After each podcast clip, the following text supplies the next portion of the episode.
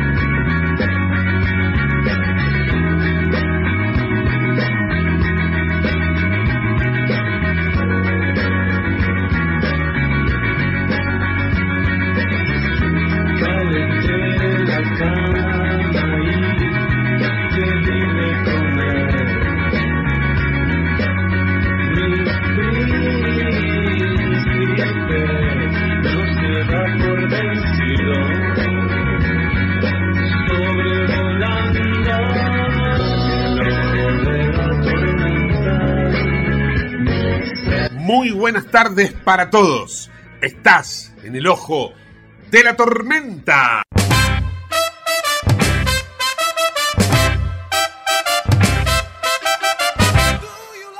Bueno, te cuento que en el cierre de las operaciones del dólar en el día de hoy, la divisa norteamericana volvió a cotizar a la baja, 469 pesos. Es cierto que está eh, prácticamente igual que el viernes, pero eh, la expectativa era que en la jornada volviese a subir, teniendo en cuenta eh, un montón de condicionamientos. La cuestión es que hubo una micro devaluación del Banco Central para llevar el dólar oficial o Banco Nación a 234 pesos en el día de hoy. Y los dólares de lo que sería el mercado financiero, tanto el dólar MEP como el contado con liqui, bajo lo que es la influencia del gobierno en el Banco Central, terminó eh, cotizando en 432 el MEP y 439 el contado con liqui. Comunicate al 11 5965 2020. El WhatsApp de Late. Ahora, como es habitual, vamos al informe de tránsito. Dale, vamos. En el ojo de la tormenta actualizamos la información del tránsito y los servicios públicos. Hoy es un día muy complicado para el tránsito, así que recibimos a Alejandro Ginard.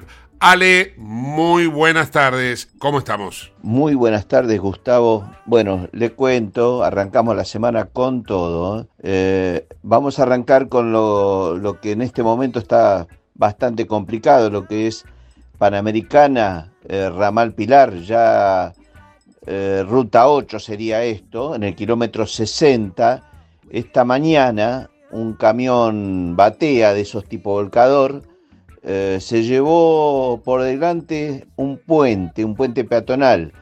el conductor no se dio cuenta y se elevó el volcador y con eso le pegó el puente. Le pegó el puente. Eh, parte del puente, o sea, una mano del puente cae sobre un auto que en ese momento estaba pasando detrás del camión. Afortunadamente pegó en la parte trasera del auto y el conductor salió caminando milagrosamente, nació de nuevo esta persona, porque la parte trasera la aplastó. Esto es, repito, ruta 8 o Panamericana Ramal Pilar, en la zona de Pilar, más precisamente Fátima, mano a capital está totalmente cortado. Hacia provincia se liberó, había un carril reducido y ya está liberado. Así que bueno, están trabajando para retirar la mampostería y poder liberar hacia capital. Se desvía por colectora, hay mucha, mucha demora. Bueno, nos acercamos a la ciudad de Buenos Aires, la avenida General Paz con mucha demora también, y hubo un siniestro vial a la altura de Juan B. Justo.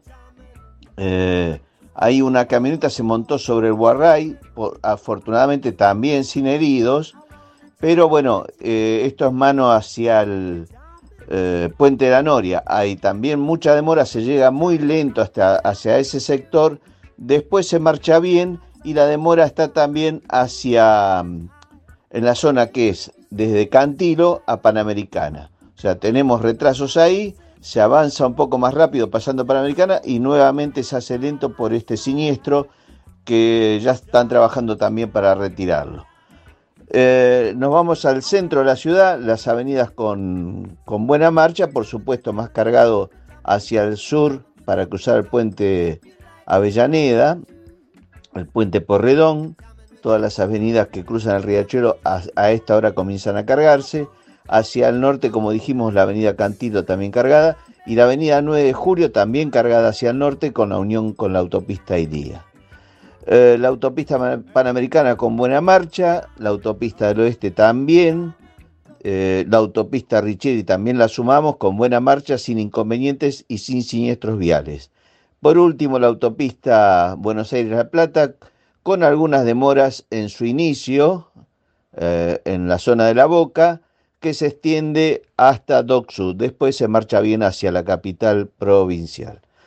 Eh, finalizó hace minutos una medida de fuerza de la línea H y la línea B de subte, ya hace varios días que vienen protestando.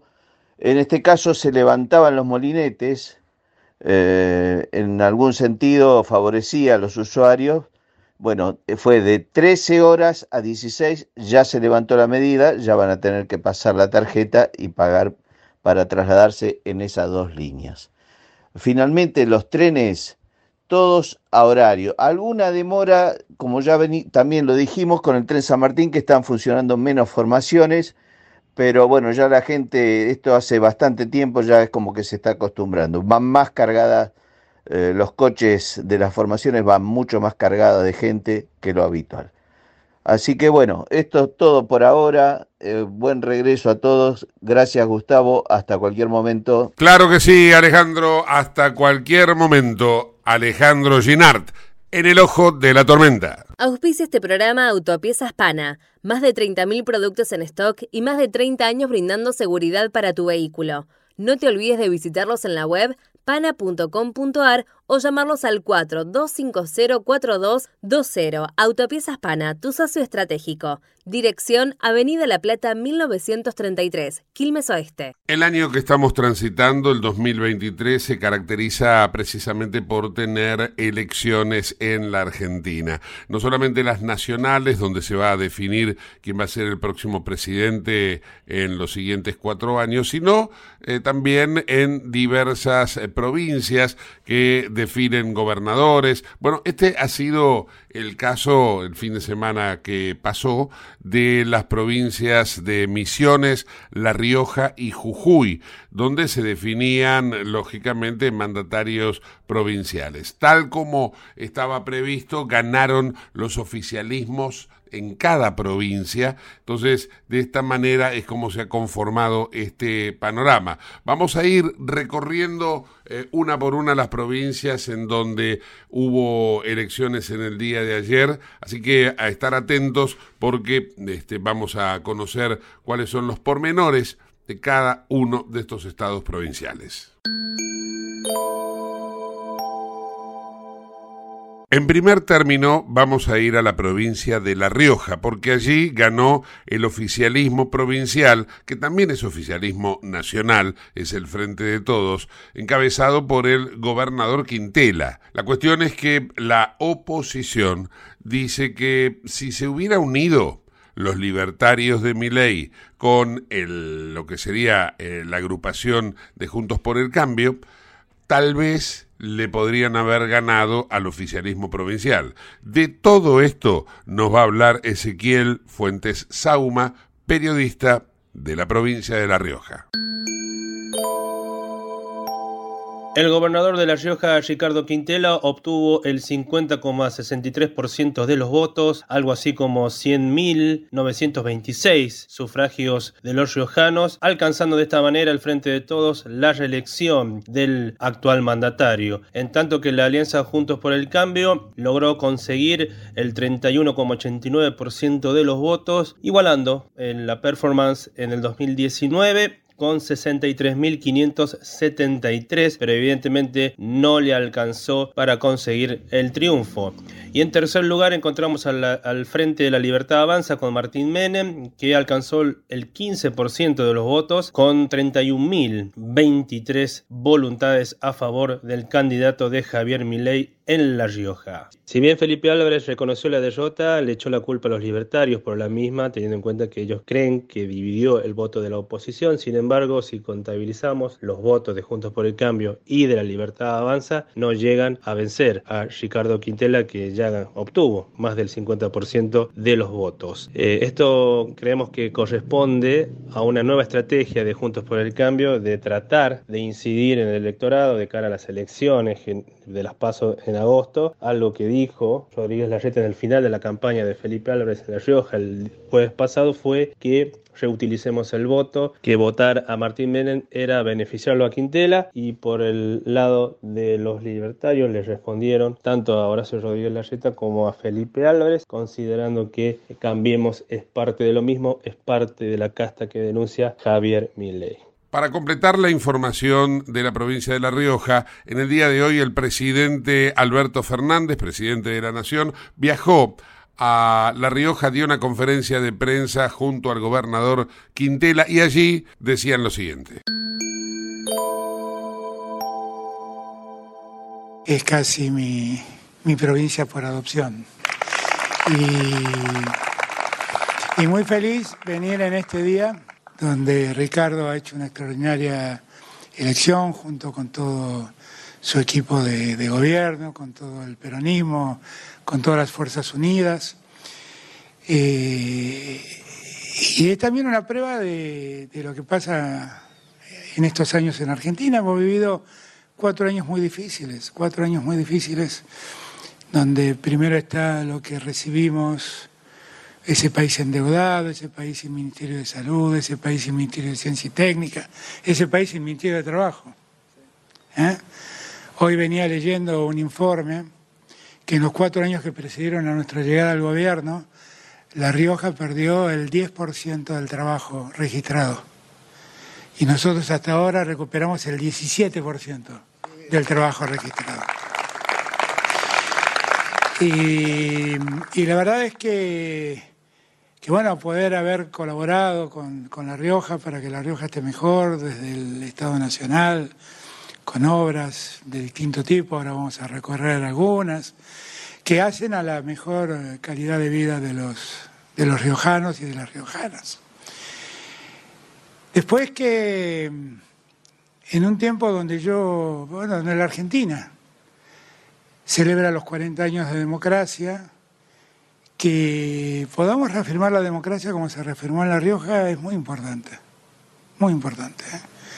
porque se escuchan voces altisonantes que dicen que la democracia no es el modo, que la democracia no es el camino, que vuelven a repetir cosas increíbles, que un tiempo donde se vuelve a hablar de que los derechos pueden ser pasar a un segundo plano, se escuchan voces decir que, que se pueden donar órganos para hacerse de recursos, se escuchan voces decir que las calles de las ciudades deben ser privatizadas, eh, se escuchan voces decir que en verdad la educación pública hay que terminarla porque adoctrina a los ciudadanos. Se escuchan voces decir que hay que terminar con los, las indemnizaciones por despido de los que trabajan. Se escuchan voces decir que hay que dejar de pagar las vacaciones de los trabajadores. Se escuchan voces decir que hay que terminar con la lacra, entre comillas, no es mi frase, de los sindicatos. Bueno, frente a todas esas voces altisonantes que en verdad ponen en riesgo la democracia y ponen en riesgo lo mejor de la democracia, que es el reconocimiento de derechos, tenemos que estar nosotros. Y ayer un poco el triunfo de, Ricardo sintetiza eso. Sintetiza el triunfo del peronismo. Y vamos ahora a la provincia de Jujuy, donde allí el periodista Carlos Sánchez nos informa que ganó el oficialismo y que ahora Gerardo Morales se va a dedicar a lo que es la campaña presidencial. Muy pero muy buenas tardes amigos y amigas ahí del Ojo de la Tormenta, Gustavo, a todo el equipo, muy pero muy buenas tardes. Les comento ¿no? que en la jornada del día de ayer, domingo 7 de mayo, se realizaron las elecciones provinciales en San Salvador de Jujuy, la provincia de Jujuy más precisamente, donde el oficialismo ha logrado realmente una victoria abrumadora eh, según teniendo en cuenta ¿no? los últimos guarismos, ya prácticamente con un 98-99% de las mesas escrutadas. La verdad que se ha sacado, por lo menos en lo que tiene que ver con las diferentes categorías, eh, una ventaja muy, pero muy grande a favor del oficialismo, sobre todo a nivel provincial, con prácticamente un 49,7, 49,8% en eh, la categoría de, eh, en este caso, gobernador. Convencionales constituyentes también los mismos números, entre 48 y 49%, en algunas localidades hasta el 52-53% a favor ¿no? de Gerardo Morales, quien encabeza la lista de convencionales constituyentes. ¿no? Sin embargo, hay que decir que también eh, se han logrado recuperar varias intendencias a favor de la Unión Cívica Radical, el cambio a Jujuy, donde eran muy hegemónicos el Partido Justicialista, por lo menos acá en la provincia de Jujuy. Eh, por primera vez, en la localidad de Tilcara, una de las ciudades más turísticas que tiene la provincia de Jujuy, va a ser gobernada por una mujer. Esto es algo histórico, por lo menos para esa ciudad, y sobre todo, quien va a dirigir la ciudad de Tilcara por los próximos cuatro años es hermana de un ex intendente precisamente de dicha localidad, gente que ha trabajado desde toda la vida con la Unión Cívica Radical. En el ámbito local podría decirse que en San Salvador de Jujuy más del 50% optó por la opción de Raúl Chuli Jorge, quien es actual intendente y va por su quinto mandato. ¿no? En este sentido, se ratifica la conducción de eh, Raúl Chuli Jorge en la Intendencia Capitalina, donde eh, la verdad que ha obtenido más del 50% de los votos contra su inmediato perseguidor que prácticamente nos llega al 17%. O sea que realmente una abrumadora victoria del cambio Jujuy en Ciudad Capital. Lo mismo sucedió en San Pedro de Jujuy, en Ledesma y en algunas localidades muy importantes, obviamente, de la provincia. ¿no? Igual de todas maneras, una de las localidades con mayor caudal de votos como es Perico, también no hubo una gresca bastante interesante en cuestiones de votos porque eh, primero ganaba el oficialismo, después pasó a ganar la oposición, el Partido Justicialista, pero finalmente, no pasada las 10 de la noche, los números ya marcaban tendencia y la verdad que se sacó una diferencia bastante holgada. Después la gente del Cambio Jujuy sobre el Frente Justicialista en una de las localidades que viene bastante golpeada, sobre todo porque hace muy poco se realizó un juicio político al ex intendente de esa localidad, Luciano de Marco, quien fue destituido por la Asamblea Legislativa. Hoy quien está comandando la localidad de Perico y buscaba quedarse por cuatro años más, el señor Cardoso perdió ante Rolando Ficoseco, quien ya fue intendente en varias ocasiones eh, años atrás. ¿no? el panorama de la provincia de Jujuy en este sentido, en materia política, le da un, un, empujón muy, pero muy grande al gobernador de la provincia de Jujuy, sobre todo teniendo en cuenta sus aspiraciones presidenciales. Que dicho sea de paso, el día de ayer, en horas de la noche, llegó Horacio Rodríguez Larreta para acompañar este triunfo del cambio a Jujuy acá en la provincia de Jujuy. ¿no? Igual de todas maneras contarles también algo muy pero muy importante que tenía esta elección que tiene que ver con los convencionales constituyentes, elegían 48, de los cuales más del 30 van a ser del cambio a Jujuy y con estos números se va a poder modificar la constitución como lo tenía previsto ¿no? eh, el gobierno de la provincia en algunos puntos bastante importantes. La oposición, eh, la verdad, no logró obtener la cantidad de sufragios necesarios para poder hacer frente a lo que ellos llaman una trampa electoral o en todo caso lo que ellos dicen no a la reforma de la constitución porque consideran que no es el momento apropiado pero también no que eh, con hacer una ley, con adherirse a leyes nacionales, no es necesario hacer esta reforma de la Constitución, más bien eh, creen ¿no? Que, que, no es conveniente. Igual de todas maneras, con más del 50% de los votos en, en la categoría convencional constituyente, se llevan más de 30 convencionales, con 25 mm, convencionales son uh, los números necesarios para poder hacer la modificación, así que de manera amplia se, el uh, oficialismo logró el objetivo que era modificar la constitución. Esto se va a realizar en los próximos 30 días. Se va a llamar a los convencionales constituyentes a armar dicha convención y de ahí van a tener otros 90 días más para llevar adelante las reformas correspondientes. Igual acá en la provincia de Jujuy se habla, ¿no? Que puede llegar a ser algo express. Otros dicen que se va a separar de lo que es, en este caso, la elección pasos, porque tendrían hasta los primeros días del mes de septiembre para definir cuáles van a ser los puntos que se van a reformar y de qué manera, ¿no? Hacer el texto correspondiente.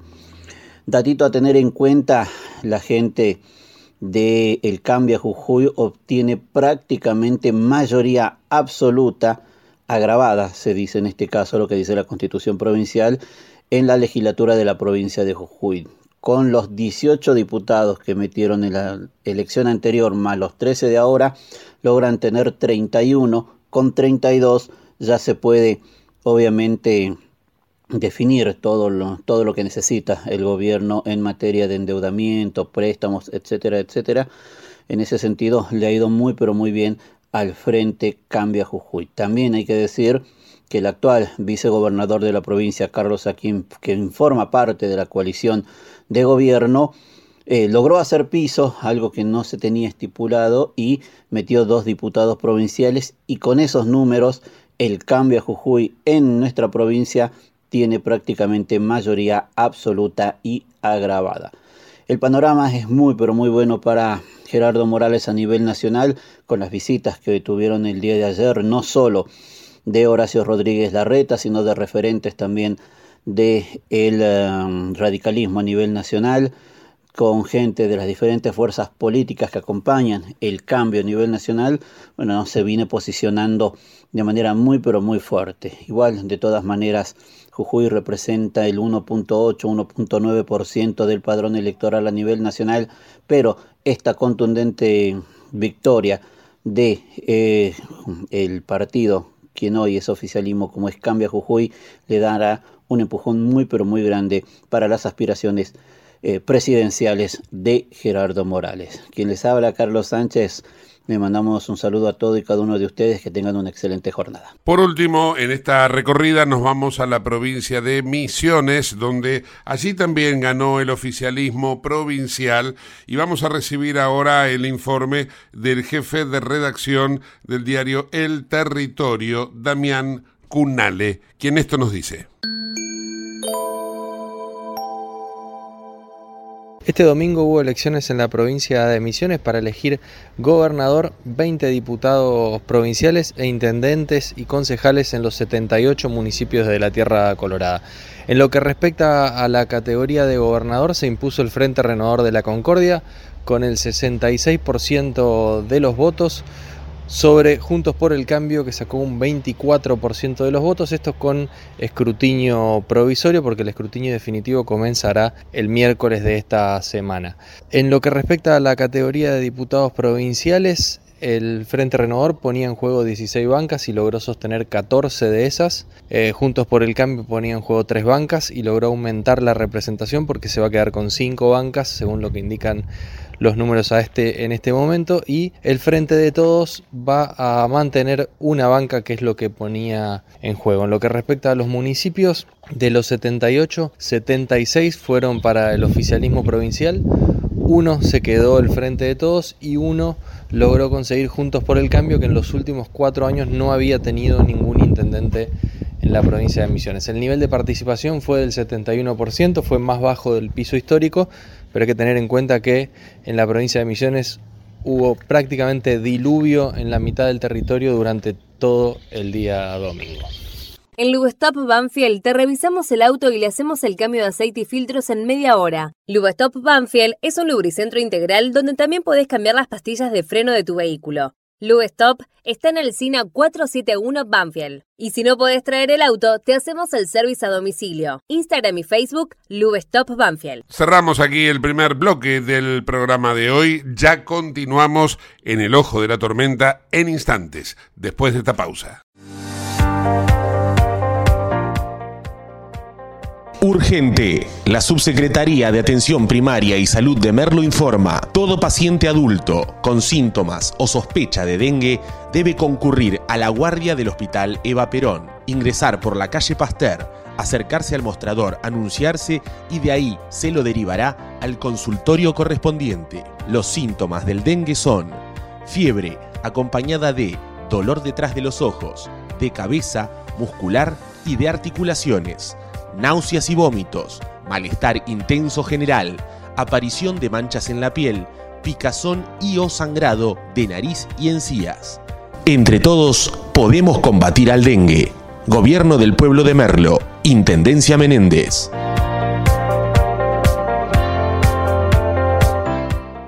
Autopiezas Pana, distribuidor nacional de autopartes, líder en el rubro suspensión, dirección y frenos para vehículos. Para más información sobre las marcas que trabajamos, visítanos en nuestra web pana.com.ar o escribinos a nuestro email pana.pana.com.ar. Autopiezas Pana, tu socio estratégico. 28. 34. 58.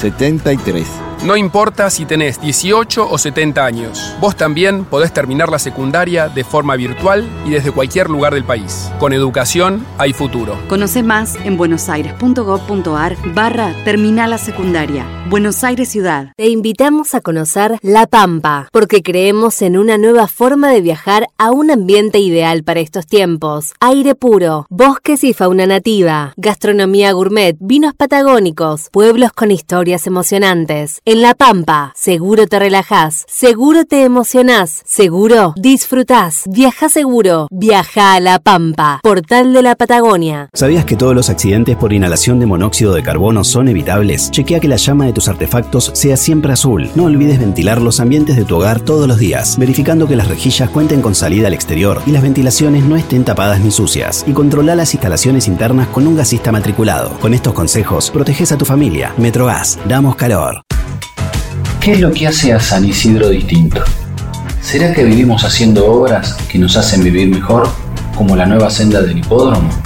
¿Será porque seguimos haciendo megaconstrucciones? Sí, porque seguir mirando hacia adelante hace todo distinto. San Isidro, municipio. CRIBE, Centro de Rehabilitación Integral Belepoc. Atención dedicada ante las principales enfermedades crónicas e invalidez del sistema nervioso. www.cribe.com.ar. Independencia 5182, Villa Ballester. Teléfonos 4768-6774 o 4767-6296. Merlo crece en obras. La Secretaría de Obras y Servicios Públicos de Merlo avanza con el plan de renovación de la red vial. Estos trabajos mejoran la transitabilidad de las calles, la seguridad y la calidad de vida de nuestros vecinos. Ya finalizaron trabajos de pavimentación en la calle Junín entre Cervantes y Ruta 40 en Merlo Centro. Se encuentran en ejecución en Irigoyen entre Garay y Cámpora en Merlo Norte y continúan nuevas obras en el distrito. Merlo crece en obras. Intendencia Menéndez. ¿Tenés Galicia? Tenés que saber algo. ¿Tenés alguna duda? Tenés alguien que te escucha y te da atención 24/7. ¿Tenés ganas de hacer algo? Tenés muchos beneficios en lo que más te gusta. Tenés ganas de no hacer nada. Tenés una app para hacer todo desde el celular sin moverte del sillón de tu casa. Tenés, todo para vivir un día a día mejor. Tenés Galicia. Tenés Galicia.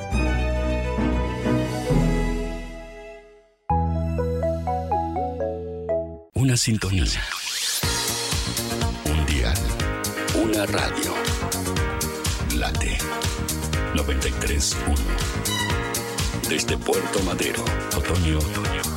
Aire fresco. Bueno, retomando un poco toda la información que se está generando en este lunes 8 de mayo, un paro docente se ha cumplido en esta jornada en todos los niveles educativos de la ciudad de Buenos Aires, pero es un paro que se ha considerado polémico porque mm, precisamente los docentes llevan adelante esta medida de fuerza porque están en contra de una investigación por abuso sexual. Se habla de denuncias infundadas, cuestionan allanamientos que se llevaron a cabo en un jardín de infantes en el que por al menos 10 denuncias separaron a tres maestras.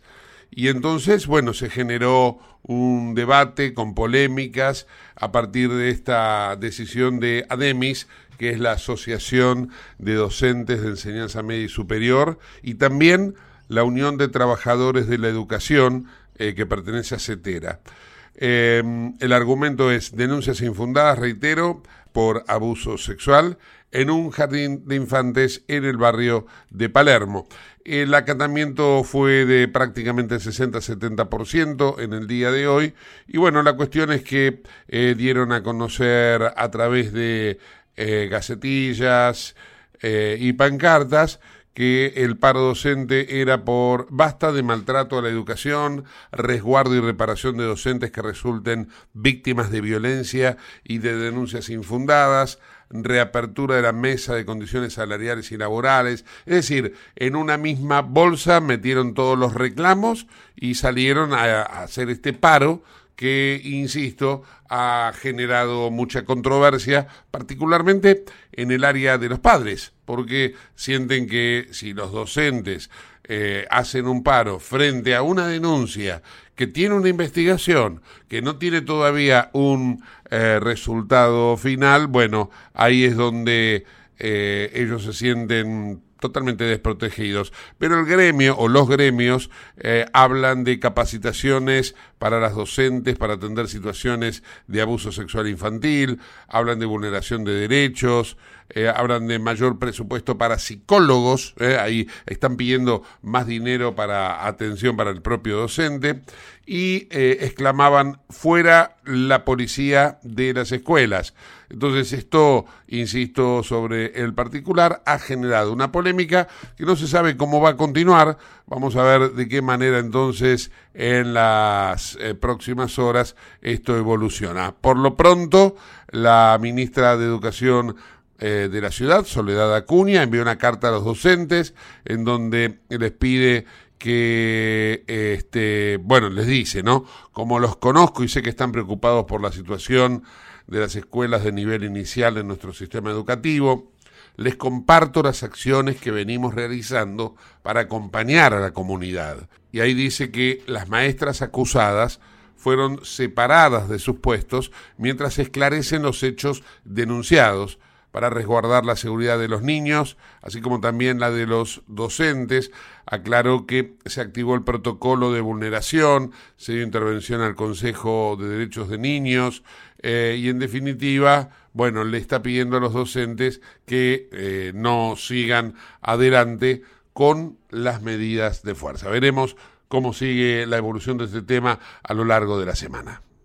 Auspicia este programa CRIBE. CRIBE es un centro de rehabilitación integral que está ubicado en Villa Ballester, provincia de Buenos Aires, certificados con normas de calidad ISOIRAM. El centro CRIBE ofrece, entre otras terapias, tratamiento de rehabilitación por ozono. La página web es www.cribe.com.ar, sino en facebook.com barra cribecom. CRIBE queda en Independencia 5182 Villa Ballester. Los teléfonos 4768-6774 o 4767-6296. CRIBE, Centro de Rehabilitación Integral Belepop. Lionel Andrés Messi fue galardonado en el día de hoy como el mejor deportista varón del año 2023 por los premios Laureus, conocidos como los Oscar de los deportes. De esta manera, entonces, eh, después de haber ganado el Mundial de Qatar 2022, el Leonel Messi alcanza este punto altísimo de su carrera, el reconocimiento de todo el mundo eh, y ya empezó a escribirse otra historia que tiene que ver ahora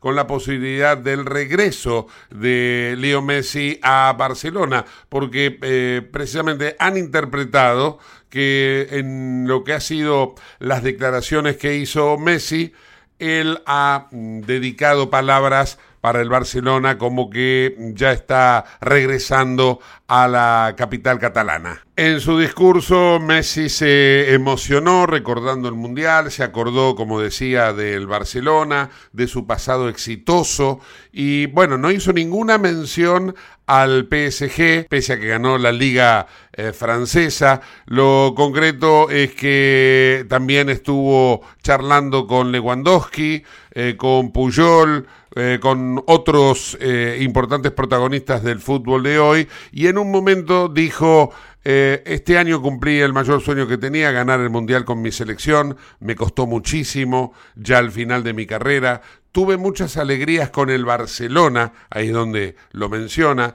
y mucha tristeza con la selección, pero tuve muchas piedras en el camino y eso me hizo superarme. Gracias a mi familia y mis seres queridos que me respetan, soy un agradecido pude cumplir mi sueño, si bien tardó en llegar, pero fue lo mejor que me pasó y nos pasó como país después de tanto tiempo. Con todo ello, es para Argentina y repito, muchísimas gracias. Elegantísimo Lionel Messi junto a Antonella Rocuzzo, desfilando por la alfombra roja. Eh, saludó eh, también a Hugo Porta, el mítico jugador argentino de rugby, eh, quien le entregó el premio, le dedicó unas palabras emotivas. ahí Porta dijo, todos los niños quieren ser Messi. Y de esta manera es como la academia, porque le dicen así a estos premios Laureus, le entregó el premio y dice, la academia te entregó el premio por lo que haces en la cancha y también fuera de ella, por el ejemplo que das y el apego a tu familia. Yo lo veo con los chicos que no tienen oportunidades y la admiración que te tienen. Te quieren todos, te queremos. Conocí a Mandela, tenés muchas cosas en común, tu manera de liderar, tu manera de inspirar. De esta manera entonces, Lionel Messi nuevamente en el centro del mundo. En Late estás escuchando El Ojo de la Tormenta con Gustavo Mura. Y ahora nos vamos a trasladar a Chile, donde allí el presidente Gabriel Boric, por segunda vez en su breve historia, ha obtenido un resultado negativo a su intención de modificar la constitución nacional para tornarla más progresista, más proclive a lo que son sus pensamientos de ideología de izquierda. ¿Por qué? Porque la sometió la primera, en la primera oportunidad obtuvo un resultado negativo por parte de un voto eh, tradicional de derecha, eh, volvió otra vez a convocar a la, lo que es la posibilidad de una reforma constitucional y ahí sí, una vez más, el Frente Republicano, es decir, la derecha en Chile obtuvo una amplia victoria electoral y va a comandar ahora sí el proyecto de esta nueva constitución. Es el Partido Republicano, reitero, el claro ganador de las elecciones en donde, bueno, va a tener eh, más de el, digamos, más de la mitad de los consejeros, es decir, los que van a decidir la constitución eh, provincial. Esto es la formación de José Antonio Cast, el candidato de la derecha radical que había perdido las elecciones presidenciales en el 2021 frente a Boric y acaparó más del 35% de los votos. Esto ya ha confirmado con el 99% de las mesas escrutadas.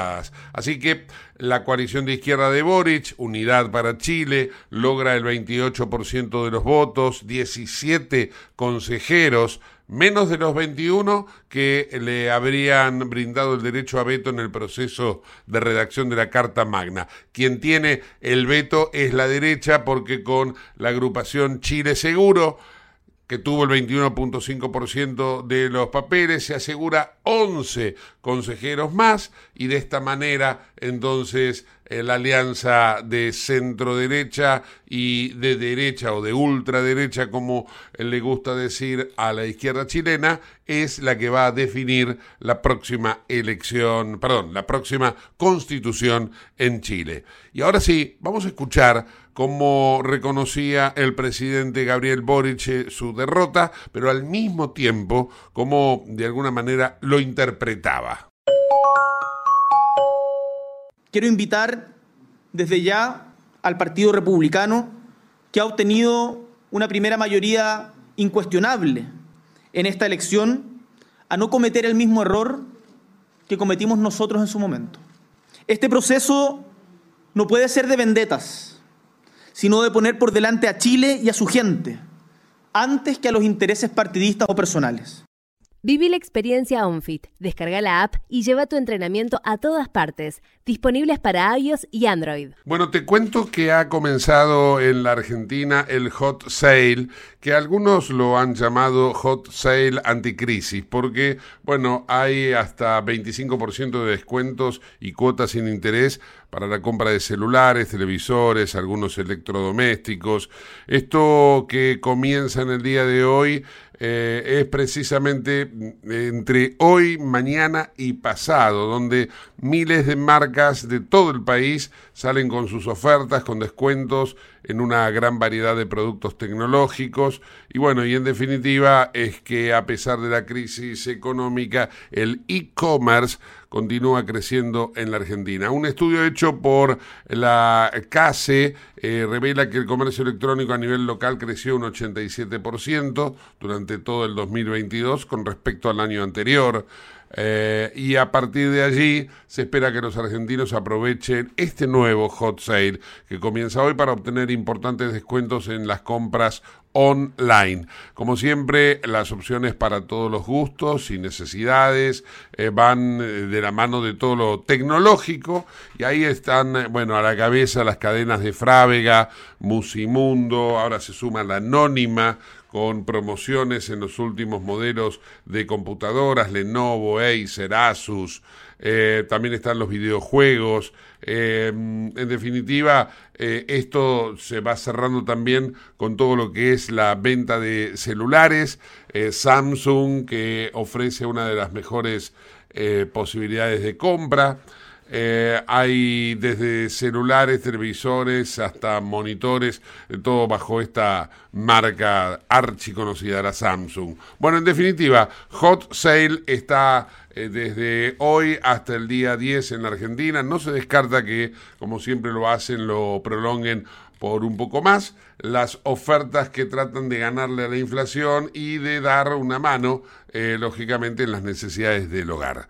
Por otra parte, y en otro contexto, en lo que sería ya no el e-commerce, sino el comercio tradicional, en el Dot Baires Shopping del grupo IRSA se ha abierto el Fresh Market Libertad, que bueno, es la inversión de más de 3 millones de pesos eh, con la llegada del Grupo Libertad. Es un nuevo formato de supermercado que se ha probado con éxito en otros países de la región, especialmente en Uruguay y Colombia. Una tienda que da trabajo a 130 personas con 1.800 metros cuadrados de, superficie. Está ubicado en el Dot Baires Shopping, consolidándose como un centro eh, de experiencia que le da a Fresh Market Libertad la posibilidad de expresarse en la Argentina.